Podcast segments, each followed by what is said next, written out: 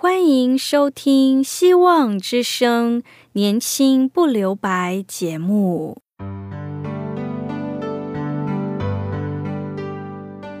时间是匆促的，岁月流逝，一去不返。别让忙碌与压力阻碍了你享受青春的美丽。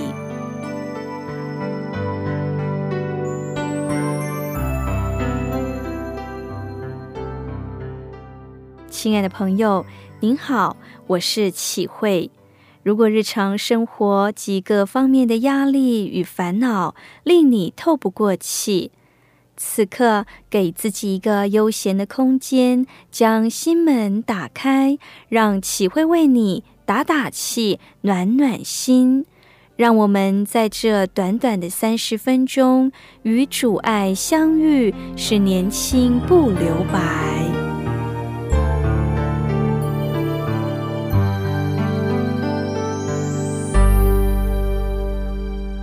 古希腊一位哲学家说：“你不能在同一条河上站两次。”这是什么意思呢？站在耶路撒冷断墙上的先知耶利米很体会这样的感受。他亲眼看到背叛上帝终会遭灭亡的西安城，正如不归路的历史步入了上帝借他所预言的审判里。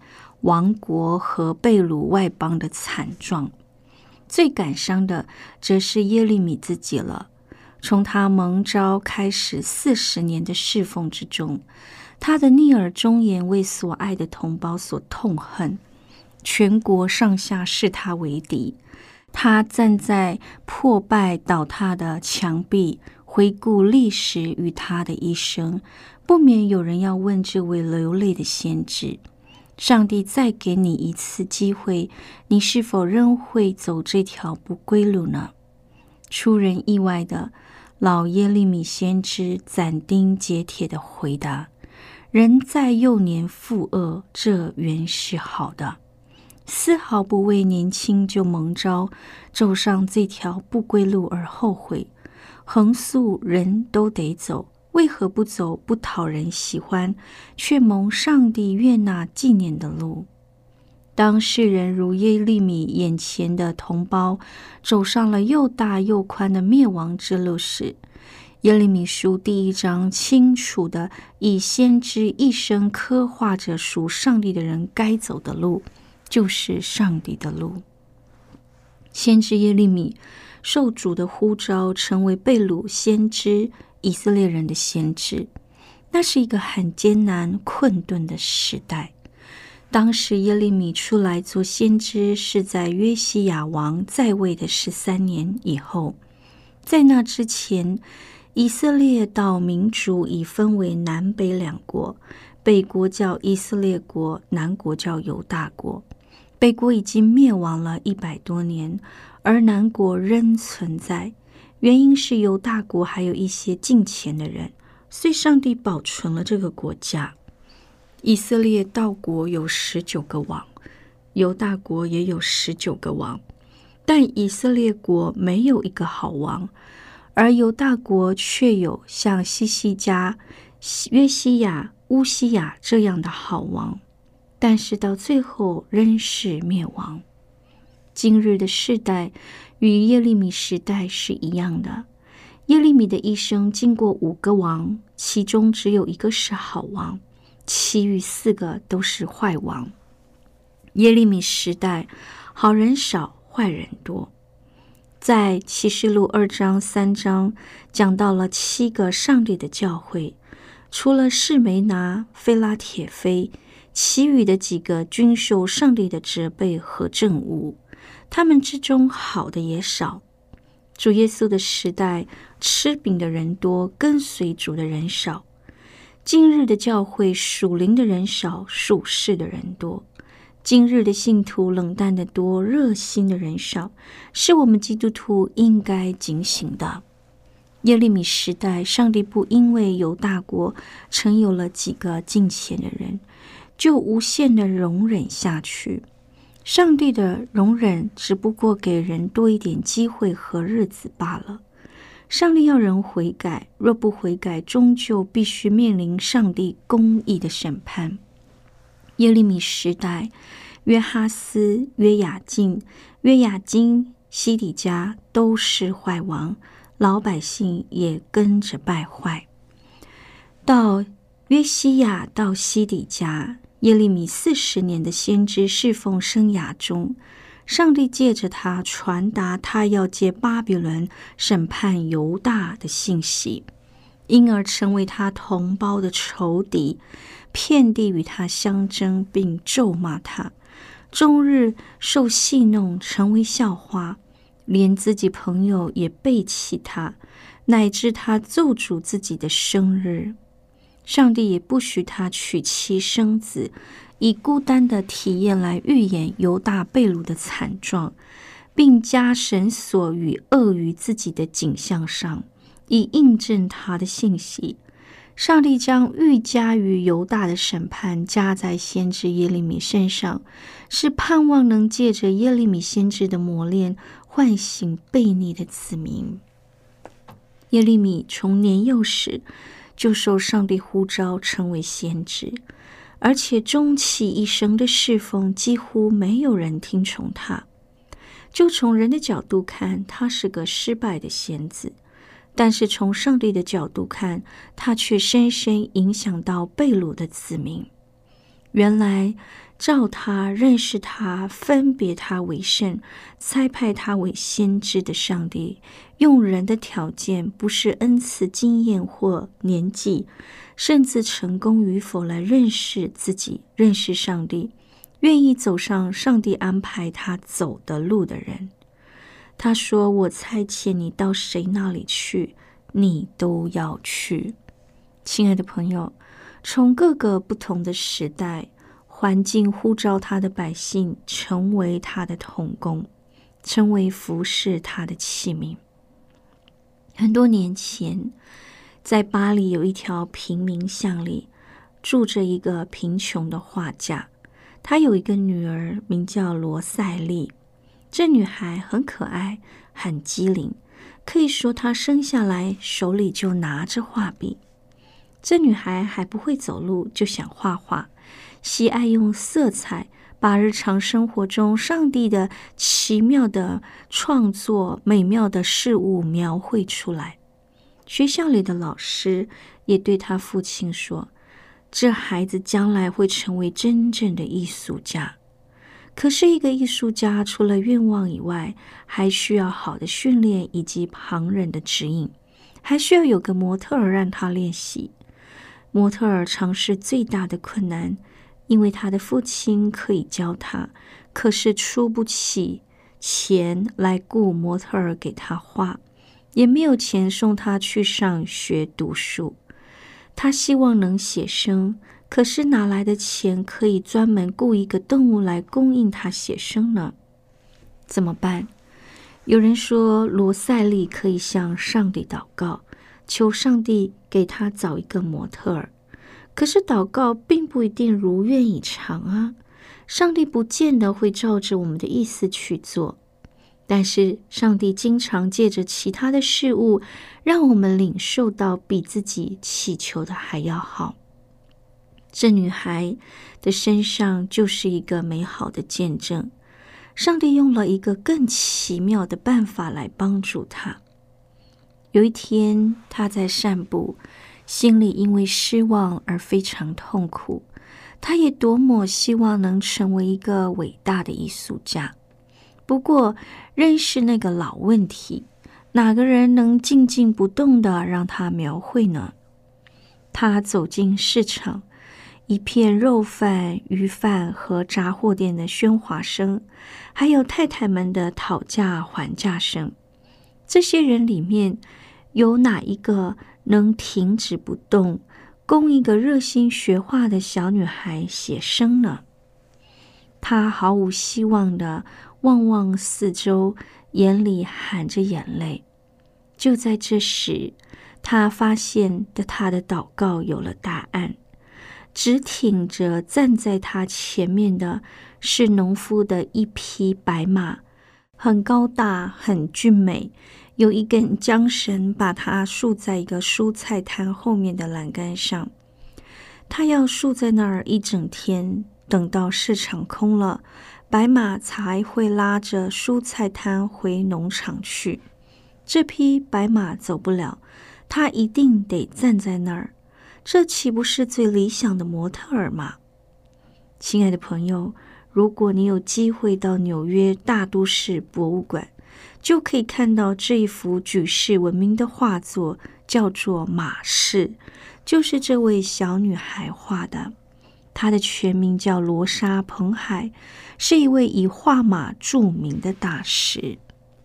亲爱的朋友，上帝呼召往往与我们实际生活中的领袖，他早已预备妥当，在等候并等待我们发掘。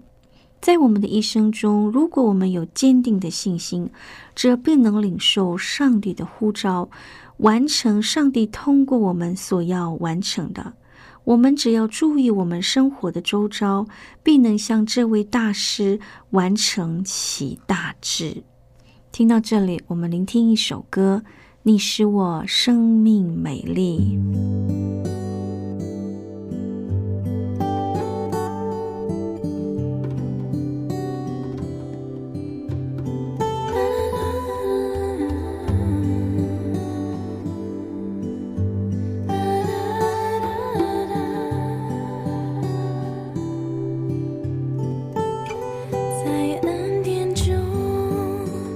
你撕我伤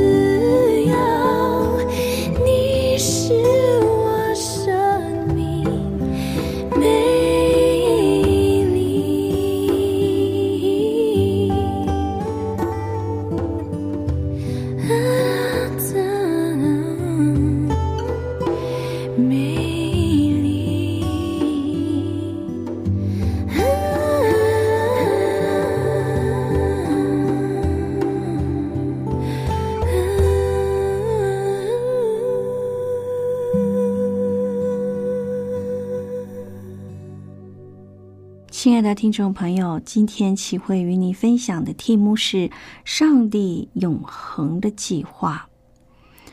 上帝的路不是一条容易的路，因为上帝的信息常常带着公义和审判。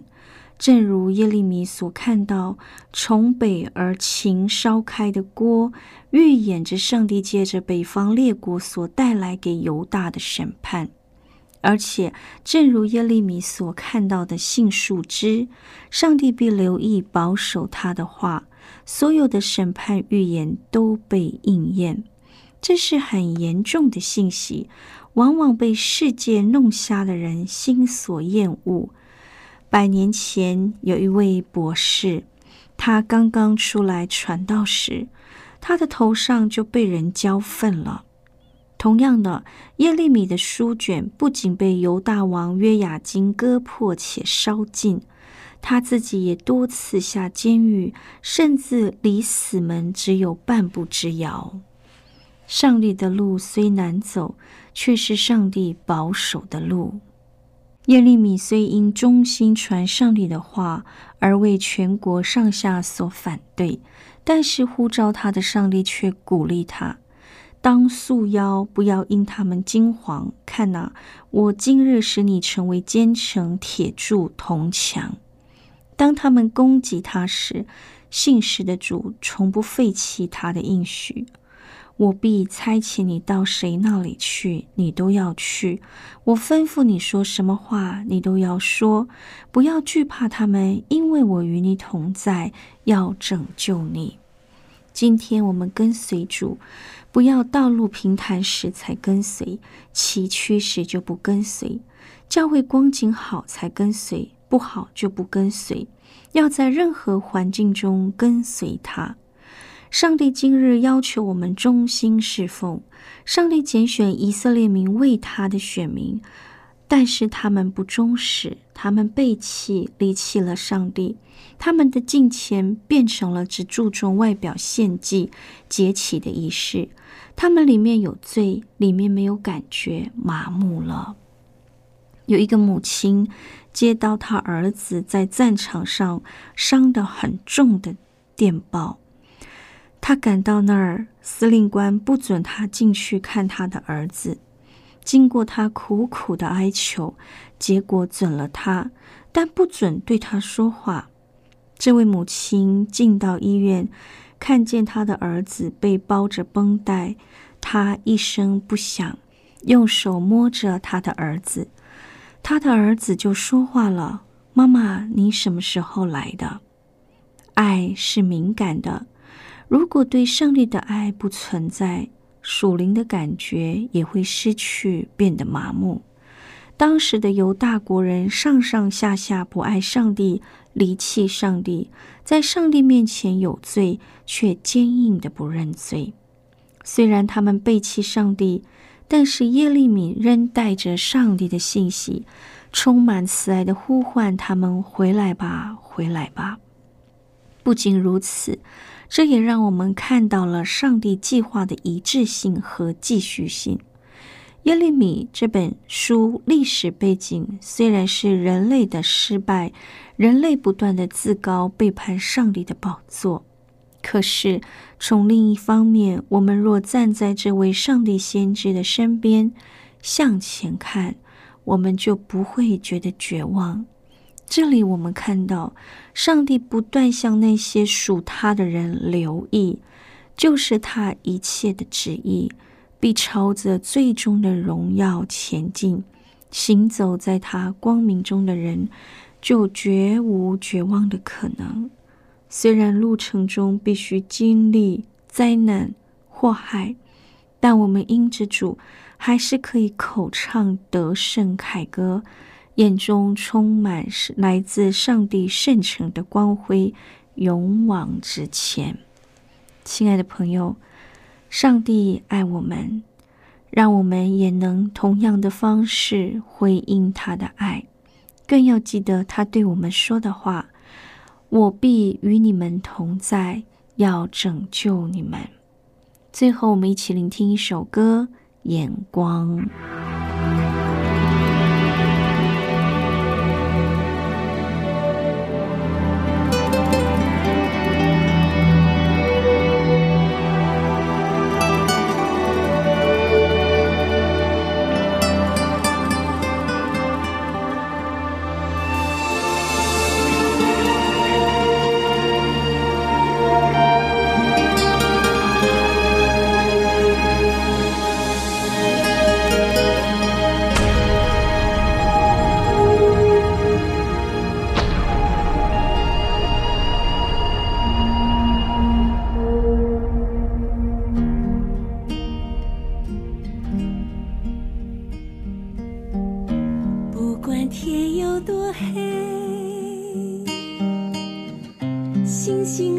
在夜里闪亮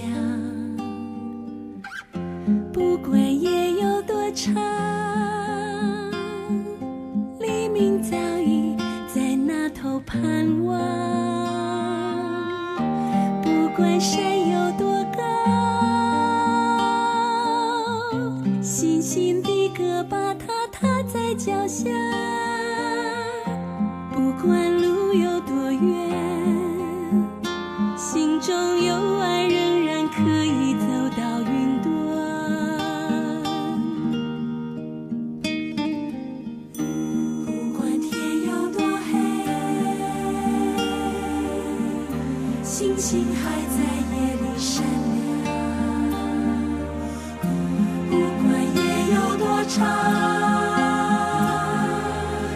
你早已。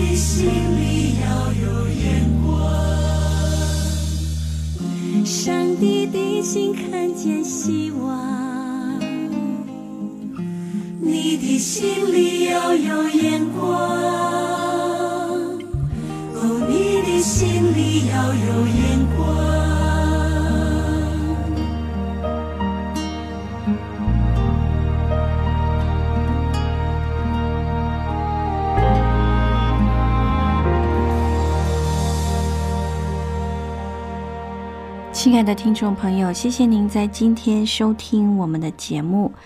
但愿今天的节目能帮助我们，无论处在任何时刻，让我们警醒、保守我们自己，能完全的降服在上帝的旨意当中。